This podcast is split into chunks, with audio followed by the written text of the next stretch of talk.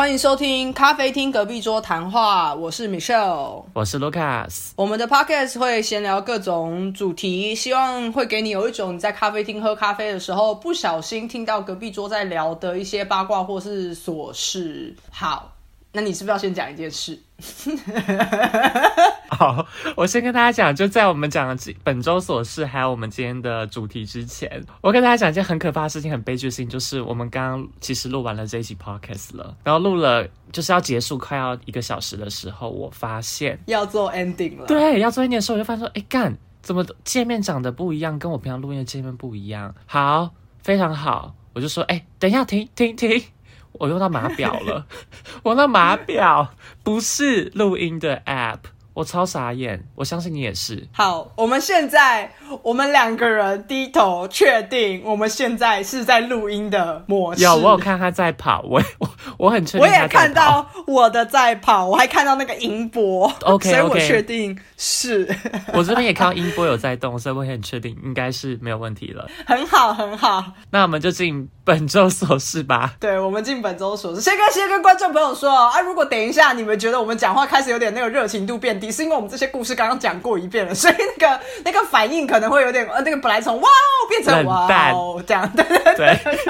我们尽量好不好？因为你们是第一次听哦，我尽量好不好？我尽量嗨，我尽量嗨。然后卢卡斯刚刚已经倒酒了，所以他应该也可以保持那个嗨。气到倒酒这样子哦，对。然后今天跟大家介绍一下，我喝的是 whisky 艾雷元素，它上面叫做它写 B N 啦。B N 就是它的名称。那这支酒的非常便宜，一支才九百块钱而已，就是没有被炒起来的，但又还不错。这样 OK，我们就进本周琐事吧。本周琐事，我有我有一个，然后啊，我直接讲好了，就是嗯，我上礼拜天的时候，我去参加了一个同学会，可是他也他不算是那种同班同学，就是比较像是偏校友会那一种，就是我们都是同一间。呃，学校是同一个同一个主修毕业的，然后反正就大家一个拉一个揪揪，哎，就大家就出去吃饭这样。那呃，因为是这种不是大家是同一群朋友的基础的话，一定会发生有一些是你还有在联络，然后有一些是。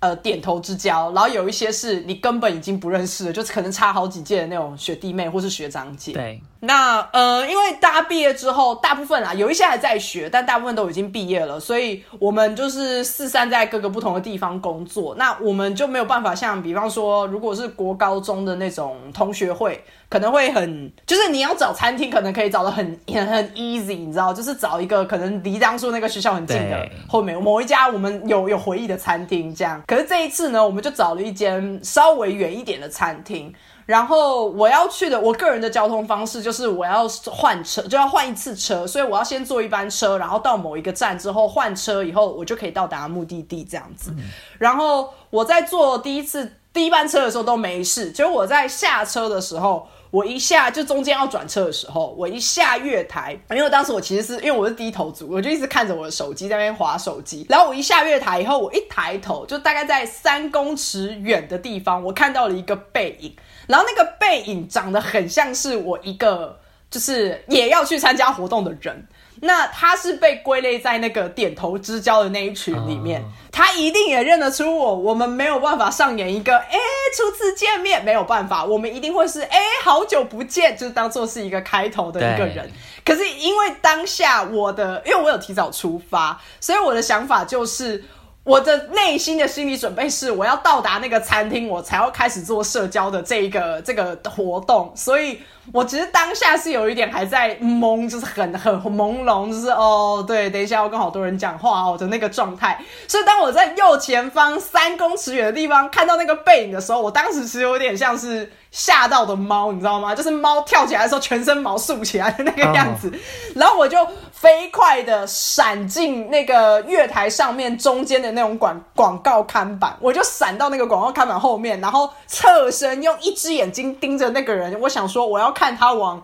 哪一个方向走，就是他到底要往车头走，还是要往车尾走。然后，可是当我这么做的那个同时呢，我就突然意识到，我这么做很像变态。对，就是 就是其他路人要怎么看我？这个人，他们又会觉得说：“请问这位小姐她在干嘛？就是为什么要躲在广告看板后面偷窥别人？跟踪？对对对。然后我就想说，呃，好，然后我就一直盯着他看，然后我就发现，好，他没有发现我，因为他就走在前面嘛，他就往车头的方向偏车头的方向停下来，然后就在月台上等，然后我就飞快的，就是我还我还绕了一个大圈，就是我还没有往我要坐车的那个月台，我往月台的对向，就是走走走走走走走走到完全车尾的地方，然后我还没有在月台上等，我就是在月台的对向的某一个柱子躲在那个后面，然后我当时我就是在。就是我就马上传讯息给一个我还有在联络，然后等一下会在聚会上面碰到的朋友说，哎，你知道吗？我现在在换车了，然后我遇见那个谁谁谁，哎，然后我朋友就说，然后我朋友说真的假的？然后他就说，那你跟他打招呼了吗？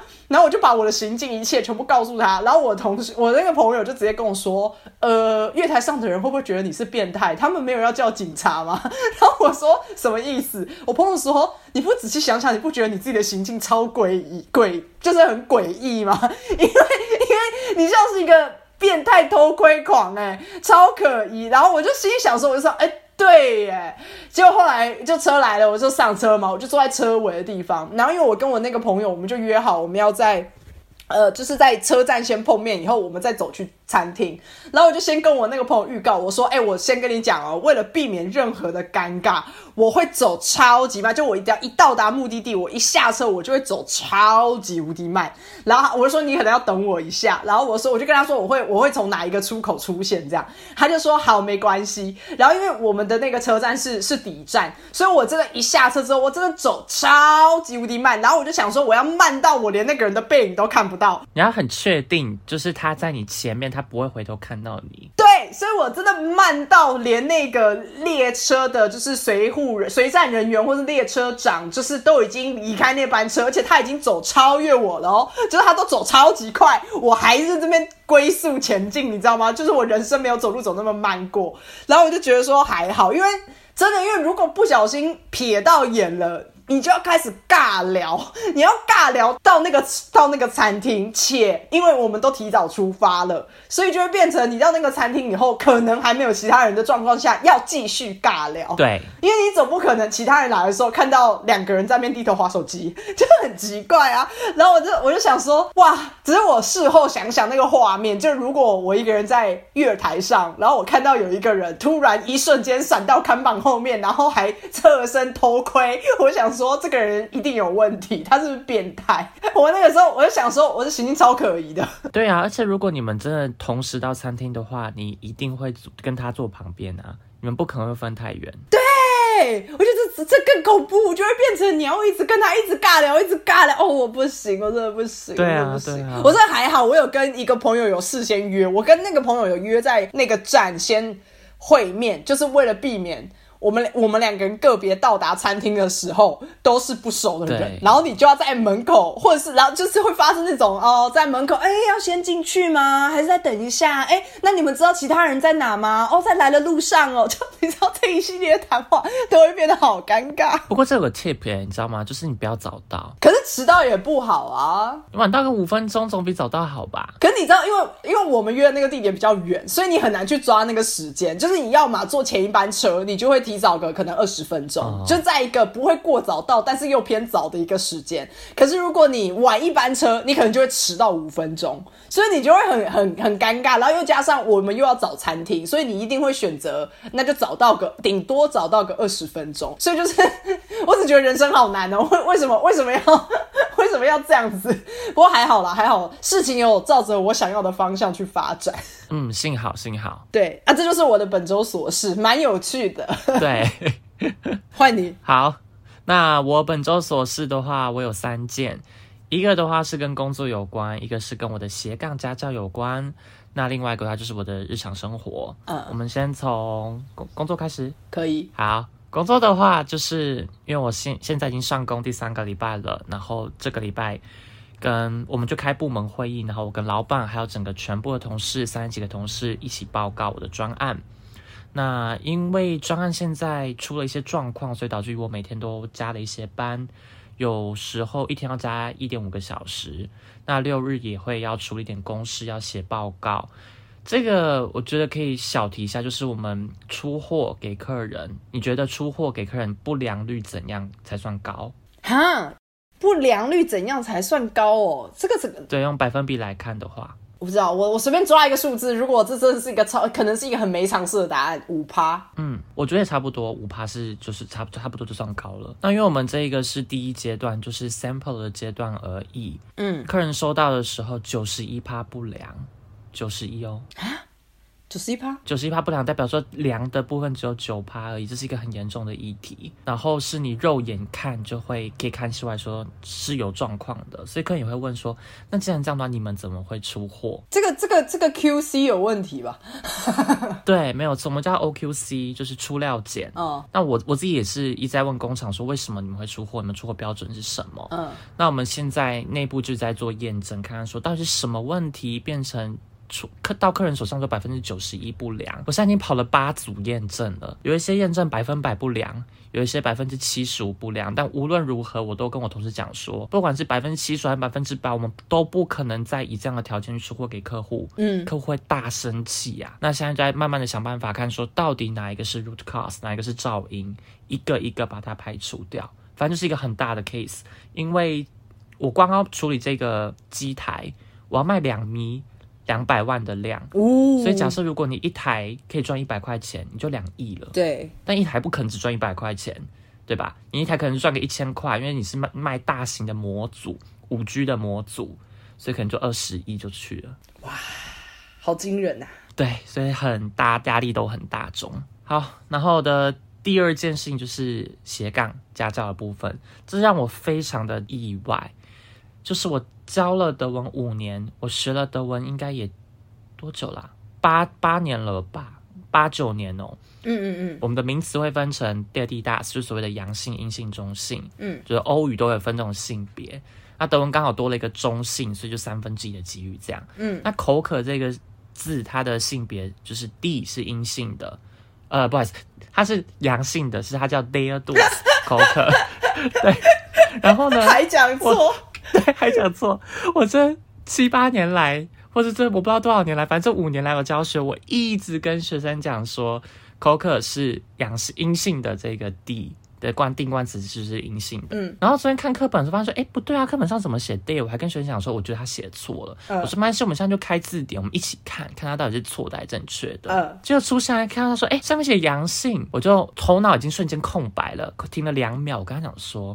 难道我这七八年来都是学错的吗？嗯然后我就在想说，仔细想想，好像真的是哎，因为自从我大一接触德文以来，我的老师就是说“口渴”这个字是阴性。然后实际上去查字典，就都是写阳性啊，对啊，代表说我误人子弟七十个子弟这样子了，很可怕。哎、可是可是，所以你在这之前你是没有查过字典，就是对于这个有疑问的吗？还是没有啊，好。我从来没有从来没有去查过这个字啊，因为我想说“口渴”这个字就是很日常生活的字，怎么会冠词会有问题呢？我也从来没有被纠正过啊。这就像是有一次我跟我德国朋友聊天，然后我们在讲阳台，嗯然后我就讲讲要搭配它的定冠词，搭配了阳性 day 的这个定冠词，嗯他就纠正我，跟我讲说，我忘了他跟我讲是 d 还是 das，反正就阴性或中性其中一个，我就跟他讲说不是，我就说你你纠正错了，我们翻开字典，字典上面就写清清楚楚，阳台就是阳性的，它就是 day 了，嗯，然后他也是感到非常的意外，就想说，哎。他已经生活了，讲了德文都二十几年了，从来都没有被人家纠正过。嗯嗯嗯。然后没想到自己一直讲的都是错误的。这可是第二个例子我是可以想象的，欸因为第二个例子其实是因为他是母语人士，然后我不知道你有没有发生过，但是我之前其实是有看，就是比方说看电视节目的时候，其实是会看到有外国人在学完中文之后，反而来纠正台湾人的中文。因为，因为就是我们自己是母语人士的时候，我们可能会有点积非成是，就是可能这个词一开始不是这样用，但是衍生意之后，太多人这样子乱用了，以后就会变成啊，算了，得过且过，大家听得懂就好。可是这样就会变成有些人可能根本就不知道它是错的，但是因为我们是母语人士，所以我们真的不会去 care 这件事情。但是外国人在学习语言的时候，就一定要很 care。对，不管是单字啊还是文法，都会非常的 care。对，就就是比方说，我现在马上想到一个例子，就是其实我们我们有一个词叫做中文有一个词是一味的怎么样怎么样，你不能一味的觉得什么什么什么。其实从头他到到底是一昧，还是一味啊？对，没有一昧，其实是没有一昧的。但是因为大家都说，哎、等下等下，听众朋友，我先说，如果有国文老师，如果我是讲错了版本，拜托你留言让我知道，对不起，不然我就是误人子弟，也不知道多少人了，对不起。如果有国文老师，请你务必纠正我。但如果我没有记错，因为我真的记得好清楚，我高中的时候我还把我还写一昧在我的笔记本上，然后打一个超大叉叉，就是我一就只有一味的怎样怎样，但是因为太多人都会一直讲，就两个讲法都有人讲，对。所以我有点不确定现在到底是两个讲法都可以，还是其实正确的还是只能讲一味的，然后。就是这种事情，可是如果是你现在如果是问一个外国人，他搞不好可以很正确的讲出他可能在他的中文或是什么汉语教学什么的那种书上面告诉你最正确的是什么。对就他的资讯可能会比我们还要更更更新这样子。可是可是你的教学状况就真的会变得比较尴尬，因为对你来说是另外一种冲击，就是你以为的世界不是那个样子。对啊，然后现在我就觉得说，OK，我是要记得了，就是以后如果讲到口渴的话，它就是阳性。对我觉得，我觉得把这个要洗掉非常的难、好欸。，来，因为我知道你的同你的同学会听这一集，所以你就是你的学生有些会听这一集。来，各位学德文的同学们，就是好，我我不是我不会讲德文，各位学德文学生们，那个口渴是阳性哦，请注意，口渴是阳性，是阳性，阳性，OK，阳性。好，我已经讲很多遍，谢应该已经快要气死了。可以可以可以，好好 好，好，然后再来第三件琐事吧，就是日常生活的。嗯呃，我两个礼拜前我到爱马仕香水的一个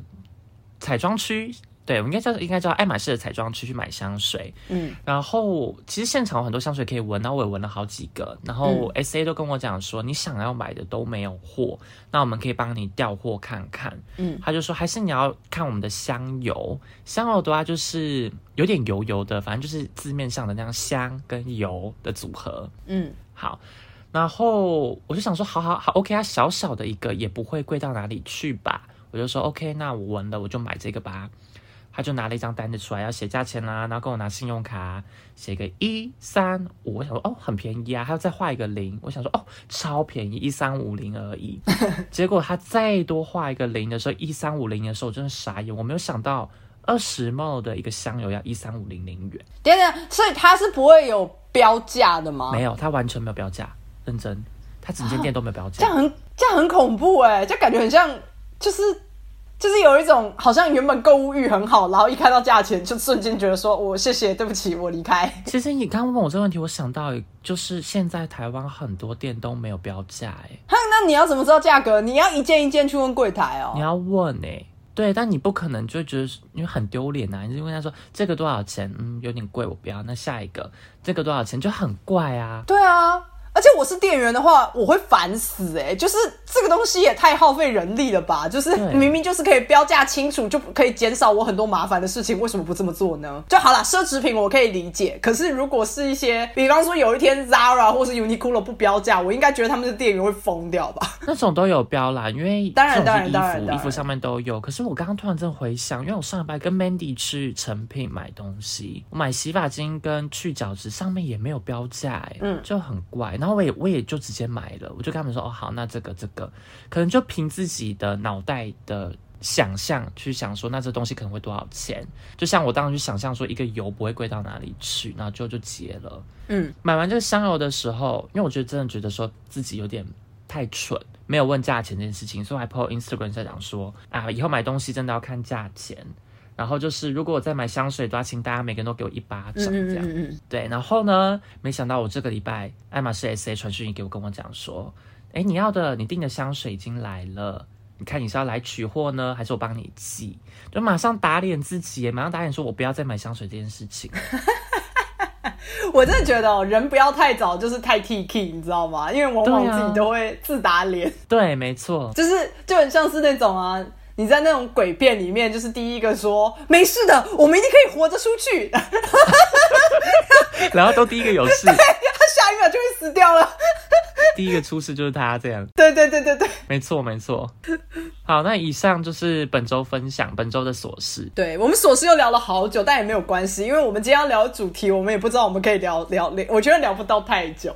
我们今天要聊的主题叫做好同事，那完全是为了要平衡一下我们我们上一集聊的坏同事嘛。那对坏同事就是一定可以讲很多，就是我们甚至有很多已经我们已经很保守了，虽然听不出来，我们已经大抱怨了一番，大抱怨了一个多小时，但是但是那个永远。就是你知道，身边讨厌的人总是源源不绝。他们每每个礼拜，我们可能都会遇到一两件真的是鸡巴的事情。相信所有的听众朋友也一样。所以，但是要平衡一下，我们怕就是大家一直都觉得我们的 podcast 变成一个抱怨大会，那就不会有人要听，因为负能量太多了。所以我们这一集，我们想说，OK，好，我们身旁还是有很多好人在帮助我们。虽然很多我们这种忘恩负义的个性，就是他帮助我，我也忘记，没有啦，没有啦。但是我们要帮他们平反，对，要没有没有啦。他们没有做错事，干嘛要平反？我们要 我们要让大家知道。我以为平反是这样用，不是平反不是这样用的吗？我跟你讲，不会有国文老师收听我们的节目了。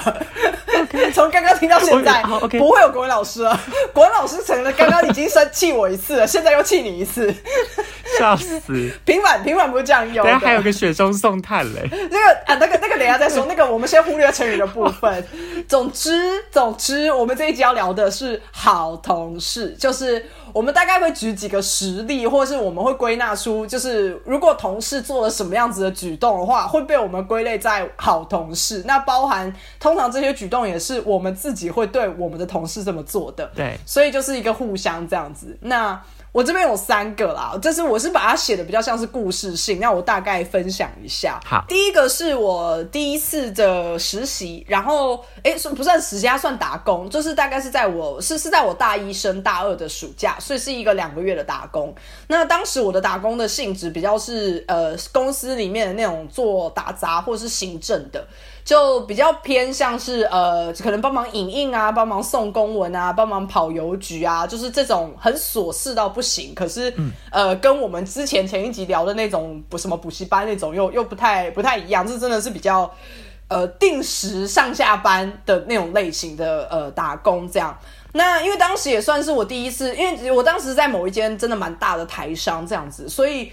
大家其实上班的时候，我的同事都年纪都偏长，然后他们都好安静，就是不太会出现那种闲聊的状况发生，或者是他们闲聊都会躲去茶水间吧，就不会明目张胆的在办公室内闲聊。然后因为我又是一个就是。超超级菜，然后超年轻的人，所以我也不可能还真的溜去跟他们一起聊嘛。其实话题也搭不上，所以我就是几乎都是很安静的待在我的座位。对，那有某一次上班的时候，其实当天早上我要坐公车，大概坐三十几分钟就会到达呃我要上班的地方。那我是不会有公车上是不会有位置坐的。那我当天早上我就已经觉得有一点不舒服，就是很头晕、想吐这样。可是我就觉得说，是不是因为公车上人太多太挤啊，然后空气不流通，还是我晕车，或者是我没有吃，我当时没有吃早餐，所以不知道是不是又低血糖。所以我当时其实没有想太多。可是因为真的很不舒服，又加上塞车的关系，所以。是走走停停的，那那那又让自己更不舒服，所以我就鼓起勇气的跟当时我我是站着，然后我前面那个坐在位置上的那个上班族 一个男生，我就跟他说：“哎，我很不舒服，你可不可以借我的位置坐一下？”他人也非常好，他就站起来直接让我坐。后来我到了公司之后，呃，我就是大概又隔了大概两三个小时，就差不多接近中午的时候，我就发现我其实已经我超不舒服，就是那种头头重脚轻的那种不舒服。那有一个同事是他很常请我帮他做影印啊，那种呃盖章啊这这类型的这种工作的那个同事，他就要进一个会议室，他要去进去里面处理一些资料，然后他本来就是。请希望我去帮他忙，可是我一进去之后，因为我的脸色实在很差，他就突然就是因为他那是一个妈妈，就是这个同事，他就突然伸手过来摸了我的额头，然后就说：“哇，其实你发烧，你已经发烧了。”然后他就说：“你要不要回家休息？”可是因为当下我我其实正确，我应该要回家休息，因为我那代表我已经感冒了，我不应该就是留在那边提高别人被传染的风险，尤其又是办公室都是空调系统，一个人感冒就全全部人都会中，好不好？可是。因为当时我的想法是，就是第一个，呃，就像我前几集打工讲到的，我其实不知道要怎么开口讲我要休假或是我要请假这件事情，当时还很很菜，然后就是很不知道为什么，就是就是讲不出口这样子，好像有好像是一件很很拍 C 的事情。然后第二个点是因为我当时是打工，所以就是如果我当天没有上班，我就是没有当天的薪水了，所以我会有一种，哈，我薪水已经够低了，我都已经大费周章了，我都熬过了半大半天了，我不行，我要。再撑下去，所以当那个妈妈问我的时候，那个妈妈同事问我说，我就说，呃，我要我不行，我我没关系，我我要休息。结果那个同事人就很好的说，没关系，那你就在，他就把会议室的门关起来，就说，那你就趴在那边睡觉吧，就是没有没有关系，这样，那我我的事情我就自己做，然后我就这样子就是撑到了下班。那我还蛮感谢他的，因为我会觉得说，其实他是不用做这件事情的，他其实大可。就是要么强硬一点的态度逼我回家，要么觉得就是反正就是不应该允许我在上班时间睡觉这件事情啊，就是又不是在学校嘛，对不对？所以其实当时我其实蛮感谢他的，因为。他也没有要让我，比方说要让没有要让我不算出糗，但是他也没有要告诉所有人说，哎，他感冒了，他感冒了，谁可以帮助他？因为那样会更糗。所以其实我还蛮感谢这位同事，就是当时他真的有展现出很大的同理心，然后让让我可以好好的休息这样子。所以呃，这是第一个我要讲的事情，可是就是就是很温暖的部分，没有真的要讲我上班的内容。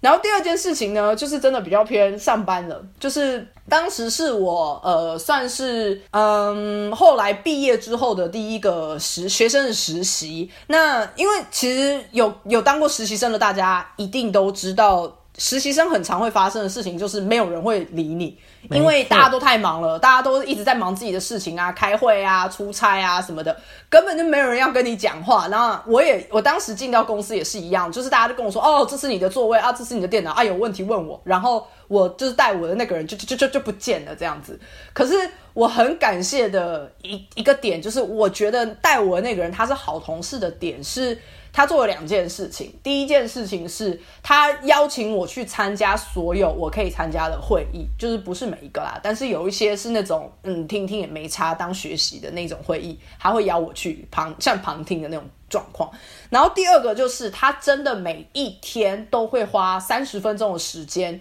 跟我就是找一间会议室，然后问我说你有什么问题要问我。就是我可以理解，可能有一些人，就是尤其是刚从学生学校毕业的学生，会觉得说，没有啊，你不是应该要准备好一些你要要让我知道的事情，或是一些 SOP，你要你要手把手的教我啊？你怎么会你怎么会是好像大像大爷一样坐在那边说，哦，你有问题在问我？可是我讲实在话，就是。我们我们换角度去思考的话，其实他很忙，他甚至不知道你到底不懂的是什么，懂的是什么。所以对我来说，他愿意花那个三十分钟的时间，而且是每一天哦，就是在我刚加入的那那至少前好几个月，他真的每一天都有空出三十分钟来让让我问问题。那也因为这样子，所以让我在参加那些会议的时候，我真的是抱着一本笔记本，然后很认真的听，然后把每一个我听不懂的东西我都写下来，就为了在那三十分钟的时候我可以问。然后又加上，因为我如果问到有一些问题，他有些时候还会很惊讶说：“哇，你怎么会问到这个问题？”因为对他来说，这个问题已经是蛮有蛮有程度的问题的时候，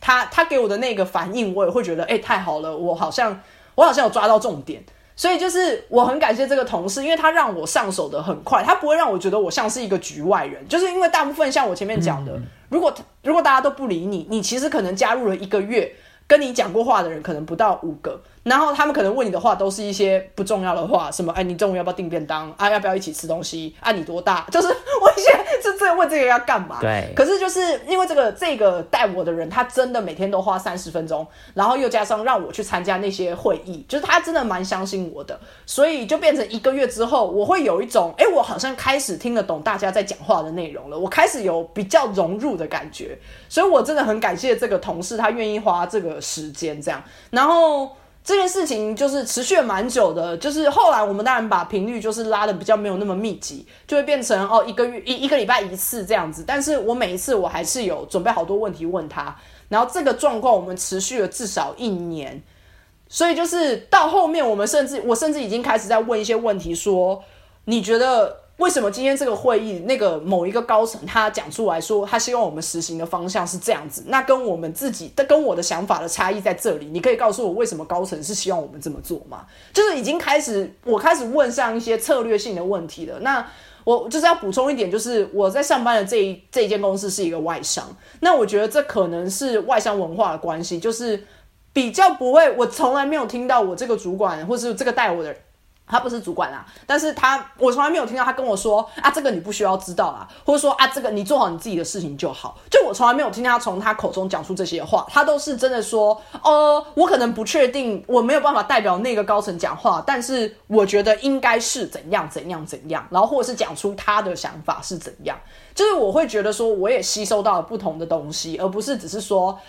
就是不像是那种好像呃他是我的上司，所以呢他只他要控制我，他不想要让我知道的比他多，或是知道很多事情的那种感觉。所以我是蛮感谢这个同事的。对对，这真的跟公司文化还有外商或台商有关。对，没错，我们之后可能可以聊一些很细节啦，就是在台商 VS 外商的那那那几个集里面，那那一集其实有在我们的我们的那个想讨论的清单上面，我们之后可以细聊，因为我我也带过一些台商，我其实刚刚讲的第一个就是台商啦，所以也是有好人的，也是有好人的，也是有。我想要补充一下关于你这一点，就是我之前呃上一间台商的时候，我有遇到有类似的状况，有一个好同事，嗯，他。知道说我对工厂的制程不太熟，那会就在每天下班时间播个两个小时，是真的播两个小时，包括礼拜六、礼拜天的时候，嗯，也会跟我讲说你遇到什么问题都可以跟我讲，嗯，那他有一些会议，他也是跟你的状况是一样的，他跟我讲说你可以进来听听看。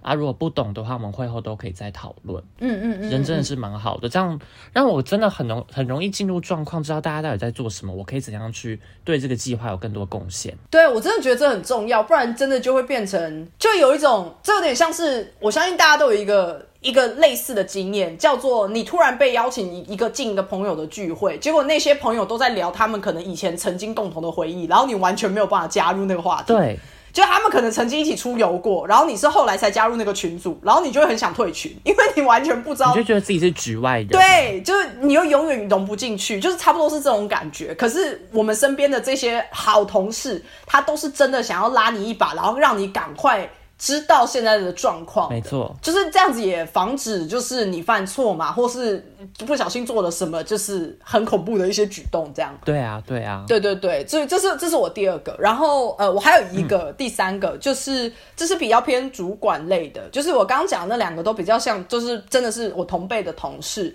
那我现在讲的这个是主管，呃，就是在我现在上班的公司也是一个外商，然后。他我们会跟主管有固定每两个礼拜会有一次的一对一，就每个员工都有。那我一开始跟这个主管在一对一的时候，其实我们讨论的内容就是我一开始以为的主管是。他应该只 care 我的表现吧，就是我的绩效怎么样，然后我的专案现在做的状况是什么。然后因为我我已经经过亚洲或者是台湾的那种历练，因为我其实，在台湾也有实习过，然后的那个历练呢，我就会觉得说，OK，我跟主管讲话，我就要跟他说，哦，我我学习到了什么，我还不足的地方在哪里，然后我接下来我还有什么样子的东西要做，就是想说要展现自己的积极度跟那个学习的那颗心这样子。然后后来到好像过了一个月吧，反正就是过了一段时间之后，我的主管在某一次，他就在那个谈话里面就跟我说：“我我知道你是一个很努力的人，可是实际上我们这个谈话的这个目的，我并不是想要知道你你工作上面的表现，因为如果我真的想要知道你工作上面的表现，我去问跟你共事的人，我就可以得到了。”更客观的看法了，对，就是他其实不是需要透过跟我的对话才有办法得到我的工作表现，没错。然后我就有点愣愣住，然后他就跟我说，其实这个一对一的谈话，他其实是更在乎我的状况快不快乐，就是他希望我跟他分享的事情是，比方说，哦，我上个礼拜跟我的朋友去吃了某一家新的餐厅，然后我觉得那家餐厅很好吃，我推荐给你。或者是呃，哎，我家的什么洗衣机坏掉了，好烦哦！我现在还要花我自己的一个心力，就是还要去找人找买一台新的洗衣机来，然后找工人来修什么的。对，就是因为对，就是对我这个主管来讲，他会觉得这些所生活中的事情是会影响到我上班的情绪，所以对他来说这些事情是很重要的。嗯，就是他也甚至会跟我说，比方说我跟他说，哦，我好喜欢看篮球哦，假设啦。那他可能就会跟我说：“哎，这个周末其实在哪里有一场篮球比赛，然后你要不要去看？”嗯，就是他，他会很希望说：“哦，那我知道你的兴趣是什么，那我知道什么我就分享给你，因为这些事情可以让你放松，可以让你快乐，就是让你培养出你的不同的兴趣，这样子。”对，所以，我我那个时候我其实是蛮惊讶，但是同时之间也觉得蛮温暖的，因为他会真的是关心我这个人，而不是关心你的表现或是你的产值、你的产量。就是我会觉得我还蛮感谢这个主管的，因为我之前在台商的一些。状况就是没有这么直接，就是主管当然也很关心我这个人，但是不会有发生那种一对一坐下来谈话。因为说实话，在台上的一对一坐下谈话，通常都是你知道待机都要掉啊，你是不是出了什么大事情？你做错事，你完蛋了，你准备被骂烂，被电飞。就是，可是，可是没有，就是我们的我的主管跟我谈话，他是很认真的，想要知道我的规划是什么，或者是我接下来有什么打算。就是他甚至也会问我说：“哎，你你觉得你的生涯，你的下一步，你想要干嘛？”就是他，他可可能听起来很像面试，可是他真的是诚心的想要关心你，然后问你说，哎，那你觉得我可不可以提供你什么协助？或者是他甚至知道说，哎，你讲的这个东西，他之前在哪一个同事他也听过，那你要不要去找那个同事问问看或谈谈看？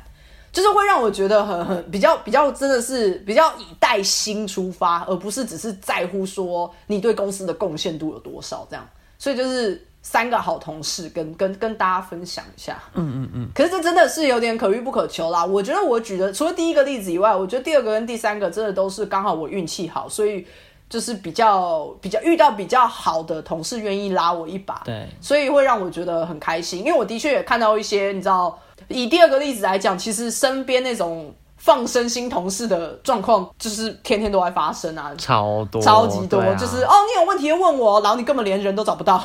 那种状况。我前主管就这样啊。对啊，所以就是我很感谢这这这几个同事啊。好同事的话，我把它分成两种状况。第一种的话，就是一起解决上班的问题，然后让公事上可以顺利的进行。当今天遇到一个议题的时候，大家可以以最短的时间把这个议题解决掉。嗯，这我觉得工作就是工作这样。那那有第二种，就是说会有私交的，例如说就是下班之后大家一起去喝一杯酒，或者说周六周日的时候一起出去玩，可能住个饭店。那谁生日的时候会一起庆生这样子的状况。嗯，那不管是我是在第一间还是第二间。我都有把好同事变成好朋友，就是离开的那间公司了。我甚至离开第一间公司已经两三年了。我们在因为疫情的关系啦，要不然我们每个月都会出来约见面，都会约约喝酒。嗯嗯嗯嗯。然后前一间公司的话也是，我们我当时有跟我好朋友同事，我我我就提议说要想要出去玩。嗯。然后我主管就好的主管，他就跟我讲说：“好啊，那我们就一起出去玩。”对，这这才是我觉得说也是一种好同事的表现。哎，我觉得其实蛮蛮不错的，因为外差问一题好了，你跟这些人的年纪有相就是相近吗？第一间的话，因为是外商，所以年纪真的很相近，就是大概都二十几岁，快要三十。嗯，那第二间的话有差比较多，有到四十的。嗯，但我觉得不论是。年纪有没有相近或比我大，可能十五岁、二十岁都有这种好同事的状况。哎，就是大家都会跟我聊心事。没有，因为我的意思是说，可以一直约出去玩啊，或是出去喝酒。因为我有些时候会觉得说，因为毕竟有结婚或是有家庭、有小孩的人，他会时间会比较难瞧。可是如果刚好你身边的就是这些都聊得来的同事的话，因为这这这某种状况来讲，还蛮像是可以就是新的一个交友圈的那种感觉。对。以一起出去玩跟喝酒来看的话，第一间会比较，就是跟我年纪比较相仿的，会比较常发生。嗯嗯嗯嗯嗯。第二间呢，因为就像你说的，大家都有自己的家庭了，就会比较少，但也是会见面，一起会出去玩这样子。你刚刚讲到的第一个点，你说我分两种嘛？那第一个点就是解决问题，这个我我真的觉得很重要诶，因为我其实很讨厌一种人，是那种有问题出现了以后，他先。就是他情绪比他的理理智先来，就是他会先说为什么会有这个问题，而不是哦，就呼应到我们上周的坏同事的部分。对对，对不起啊，就又又要讲坏同事，又要讲人家坏话了。可是他们就真的是这样啊，对啊，没办法，他们就真的是会把问题推出来，然后不然就是说，哎，为什么会这样发生？可是我真的觉得是重要在你怎么去找解决方法。就我都宁可这种人不要出现在我们要解决方案的那个可能谈话，或者是会议，或者是那个信件里面，因为他们真的完全没有任何的帮助。然后对我会觉得说，你可不可以控制你的情绪，然后让我们解决完之后，你爱怎么抱怎么抱，你就是你解决完以后，我们就喝一杯嘛。你在喝的时候你抱怨没关系嘛，对不对？对 就是没错不要在那个时间点，好好不好意思，又扯远了，又扯又又开始骂人了，又开始骂人，扯远没有。没有，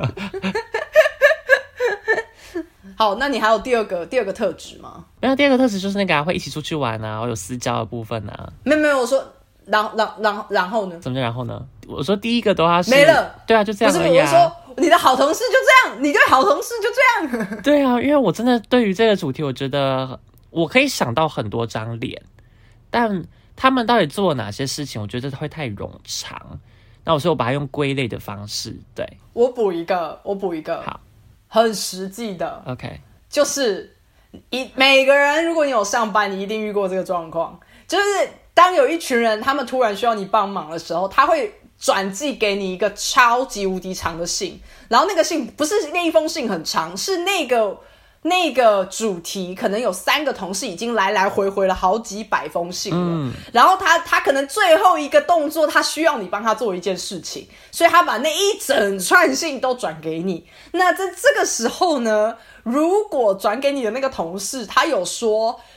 哎，我们我们就是我们大概做一个很小的总结，跟你讲他们下面在讲了什么事情，然后希望你帮他完成什么事情，我会觉得他是一个超级无敌好同事。那你就要跟我上班啊，因为我真的是好同事，我都会帮大家做总靠摇结。靠摇，现在等一下，现在开始在那边自己说自己是好同事。真的啊，因为我都会，我很擅长做表格，我是认真擅长。因为我之前在建厂的时候，我们弄一堆表格、嗯要去做列管，嗯，那整个包括厂长都是看我的表格的耶。我每周都是要拿我的表格就寄出来跟大家讲，我们现在进度在哪边呢？我觉得你很厉害，因为我超级不擅长做这种同整的类型。我跟你说，我超擅长。你看我上工三个礼拜，我负责这个专案，我就已经大家都拿我的表格在记了耶。我觉得你这样真的，这真的是一个很棒的技能，因为有些时候我也会被别人讲说，我为什么不会把这些事情就是好好的记录下来？因为我好了，可能是因为我很懒啦，我就会觉得说，在我的脑袋里面，我自己 run 过一遍，我顺了，我懂了就好。所以我会比较倾向于我用口头的去跟别人解释说，哎、你有什么问题？好，我回答你，或者是我跟你讲现在是什么状况。嗯那我可能在边讲的过程中，我可以边画表格出来给他看，可是我不会有潜意识的有那个觉得说，OK，我来整理给大家看。我就是我没有那个想法，这样。哦，我我这边是会有，就想说，因为如果资讯太太多，那可能大家不好去聚焦的话，有点发散的状况，或指令太繁杂的话，那我以表格的呈现，可以让这个需要去实践的人，或让今天我一堆 open issue 的话，好了，honor 也可以很方便的去找说他到底要对哪个 issue 去负责。嗯嗯嗯嗯嗯，好，因因为我真的觉得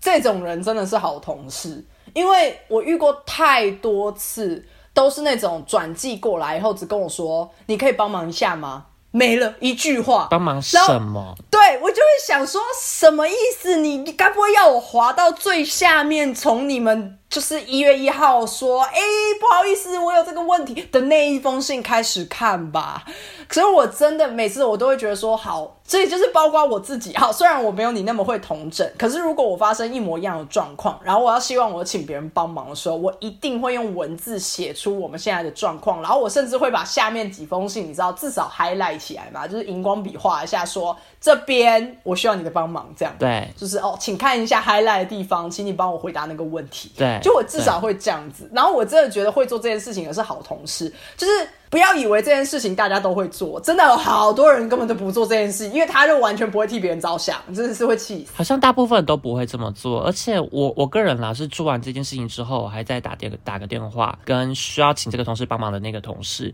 跟他讲声说，哎，我寄封信给你，那主要案子是关于什么什么东西。那如果他在忙的话，我就用讯息的方式来通知他一声，免得他漏看信，或者说免得他对于那封信不知道从哪里下手，我觉得这样比较好。哎，这个这个我要看状况，因为我我个人是很讨厌讲讲电话的，所以如果突然有人打电话给我的时候，我会有点吓到，我会觉得，嗯，我跟你说，我自己因为我也很讨厌讲电话，我大部分都发讯息。但我到这一间公司之后，老板跟我讲说，希望我可以更主动的打电话。Oh my god，那我不行哎，怎么办？我我不能去你们公司上班。他